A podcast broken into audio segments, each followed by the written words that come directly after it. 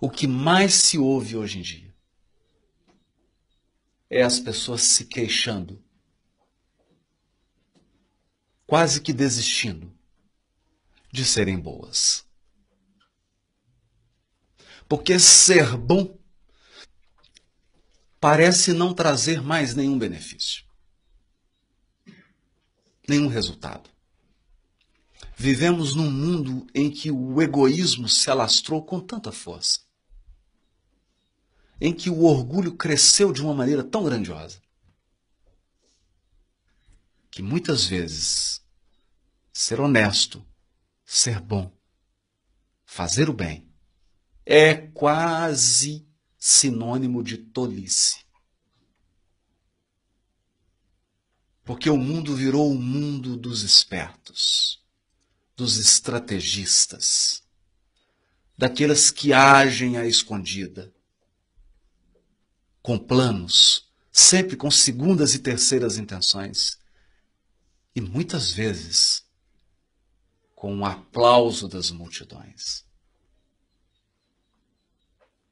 No entanto, quando olhamos com o olhar espiritual, nós sabemos que a justificativa da bondade está na nossa essência. A questão é que, por sermos espíritos imortais, por sermos filhos de Deus, que é suprema bondade e suprema inteligência, nós não conseguimos viver se não formos bons. Se nós não perdoarmos, adoecemos. Se nós não exercemos a bondade, sentimos tédio. Se nós não formos fraternos, vamos sofrer de solidão e depressão.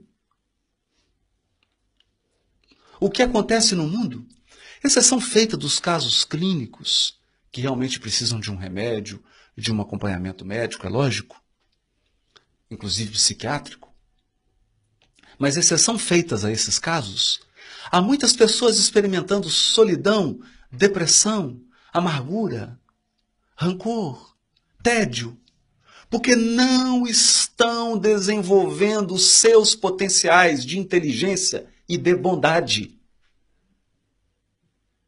Felicidade não é o que nós acumulamos. Felicidade é o que nós compartilhamos. Nós sabemos disso.